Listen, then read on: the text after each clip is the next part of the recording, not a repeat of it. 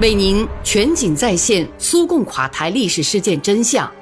穿越时空迷雾的深刻醒思，叩问各加盟共和国现状与未来。请听《大国悲剧：苏联解体的前因后果》。叶利钦的别洛韦日礼物。一九九一年十二月八号。在别洛韦日森林，在那漆黑悲惨的夜晚，叶利钦在给苏联签署判决书的时候，像是把沙皇身上的皮袍脱下来赐给克拉夫丘克一样，把克里米亚和塞瓦斯托波尔也送给了乌克兰，同时还做了一个1954年赫鲁晓夫也做过的不十分清醒的手势。大家知道，克拉夫丘克一伙可没有想到。事情会有如此的转机，他们早就认命了。克里米亚和塞瓦斯波托尔肯定是要还给俄罗斯联邦的，可是突然之间却收到了这样一份令人喜出望外的礼物。克里米亚、塞瓦斯托波尔和黑海舰队问题，至今仍是俄罗斯和乌克兰关系中的一粒不和的种子。有鉴于此，我要谈一下历史事实。不谈历史事实，听众会难以形成对这个复杂问题的认识。从18世纪末，根据1768年至1774年俄土战争结束时于1774年签订的库丘克卡奈尔吉条约，克里米亚便成为俄国不可分割的一部分。这个条约是彼得卢米扬采夫伯爵对土耳其军队取得决定性胜利后。在库丘克卡纳尔吉村签订的。根据这个条约，土耳其承认克里米亚和库班独立，让出金布恩、叶尼卡列、亚速和克赤。此外，他还向俄国船只提供自由通行波斯普鲁斯和达达尼尔海峡的权利，并支付四百五十万卢布赔款。条约为俄国外交提供了对。克里米亚事务施加影响的机会，其结果便是一七八三年发布了由女皇叶卡捷琳娜二世签署的将克里米亚半岛、塔曼半岛和整个库班地方并入俄罗斯帝国的宣言。克里米亚达达朱汗宣誓向俄国效忠。一七九一年，俄罗斯和土耳其之间的雅西条约批准克里米亚并入俄国，这样一来。克里米亚领土的国土主权由土耳其转到了俄国手中，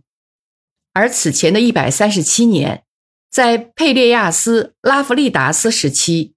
根据一个双方在平等自愿基础上签订的、具有国际条约一切特点的协议，乌克兰早已其整个领土并入了俄国。一七八四年，开始了塞瓦斯托波尔市和港口的建设。一八零四年，它被宣布为黑海舰队的主要军港和特别行政区，由圣彼得堡直接任命的海军行政机关进行管理。十月革命以后，根据苏联一九三六年宪法和俄罗斯联邦一九三七年宪法，克里米亚苏维埃社会主义自治共和国进入俄罗斯联邦版图，而塞瓦斯托波尔市。保留着行政经济中心和黑海舰队主要海军基地的地位。一九四五年，克里米亚苏维埃社会主义自治共和国成为俄罗斯联邦的一个州。赫鲁晓夫当政之后，提出将克里米亚转给乌克兰的问题。尽管有人反对，说克里米亚历史上是俄国土地，俄国无人能理解这一点。不过，这个武断的决定依然得到通过。然而，一九五四年四月二十六号，苏联最高苏维埃虽做出把克里米亚州从俄罗斯联邦划出的决定，但无论如何也没有改变萨瓦斯托波尔市的非常明确的地位。有人主张把萨瓦斯托波尔转给克里米亚州，相应的也把它划转给乌克兰管理。关于这个问题在法理上是否能够成立，至今争论不休。我想。今后还要争论许多年，这是我们社会的一个痛处。对于已经煮成的这锅熟饭，俄罗斯人民也未必就同意安然接受。黑海舰队主要基地和市这两个概念的相互关系问题，以及相应边界的确定，对分析因塞瓦斯托波尔和黑海舰队而产生的局势具有关键意义。从建立那一刻起，塞瓦斯托波尔便是俄国南方的海军要塞。对于塞瓦斯托波尔的用途，苏联时期没有做过任何修改。一九四四年五月十号，苏联武装力量最高统帅斯大林以命令形式宣布，我国军队已占领黑海上的要塞和最重要的海军基地塞瓦斯托波尔市。由此可见，苏联最高当局也确认了塞瓦斯托波尔作为要塞和海军主要基地的地位。一九四八年。我国政府通过了关于恢复塞瓦斯托波尔市和黑海舰队主要基地的决议，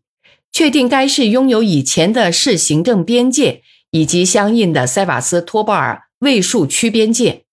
决议要求加速恢复塞瓦斯托波尔为头等海军要塞，享有特殊地位，并下令将塞瓦斯托波尔市划分为共和国直辖市。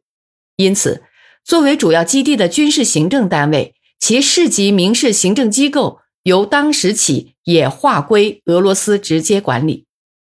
为了执行这个决定，俄罗斯联邦最高苏维埃主席团于一九四八年十月二十九号通过，将塞瓦斯托波尔市划为独立经济行政中心，预算单列。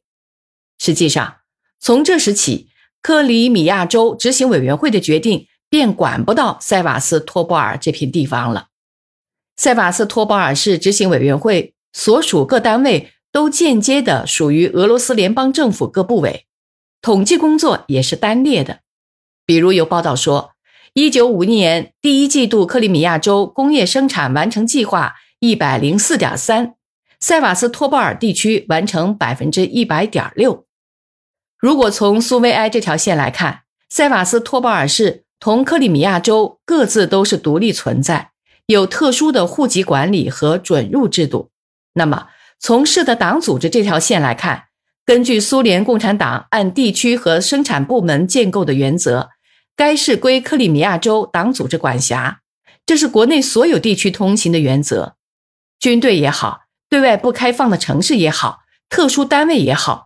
不管隶属于谁，党的系统均归地方党组织统一进行政治管理。一九五四年，克里米亚州移交乌克兰后，党的克里米亚州委均改属乌克兰共产党中央管理，这导致塞瓦斯托波尔市的非军事行政机构也要单方面改变没有法律根据的系统归属问题。遗憾的是，由于苏共在历史上形成的作用，党的许多机构在很多方面都取代了国家机构或国民经济机构。顺便说一下。这正是这位克拉夫丘克和鲁赫分子声嘶力竭的予以揭露的状况。然而，乌克兰虽在塞瓦斯托波尔确立了事实上的市政管理，但却并不意味该市居民自动失去俄国国籍。根据现行的俄罗斯联邦宪法，他们应该拥有俄国国籍。根据苏联宪法。国防功能是苏联及国家政权最高机关专有的特殊权利，因此，塞瓦斯托波尔这个黑海舰队主要基地从属全苏的特殊地位，无论如何也没有改变。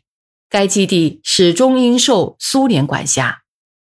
有关塞瓦斯托波尔国防生产发展的一切决定，均由苏联部长会议通过。对发展市区经济和住宅建设，均按苏联各部系统。首先是国防部系统实现基本拨款，由此可以明确看出，塞瓦斯托波尔作为黑海舰队主要基地的特殊地位，已为文件所证实。他从未交付给乌克兰，而苏联的继承人则是俄罗斯联邦。因此，有一切证据可以证明，俄国对于以1991年塞瓦斯托波尔市占有土地状况为界的黑海舰队主要基地拥有主权。试图人为的把黑海舰队主要基地和塞瓦斯托波尔市两个概念分开，在方法论上和实践中都是站不住脚的。一九九五年以前，俄国同乌克兰谈判总是坚持俄国黑海舰队主要基地塞瓦斯托波尔这个准确说法。然而，在一九九五年六月九号，索契协议中却出现了一个原则上完全不同的说法，即俄罗斯黑海舰队的主要基地位于塞尔瓦斯托波尔。这是乌克兰对文件做出有损于俄罗斯联邦的解释。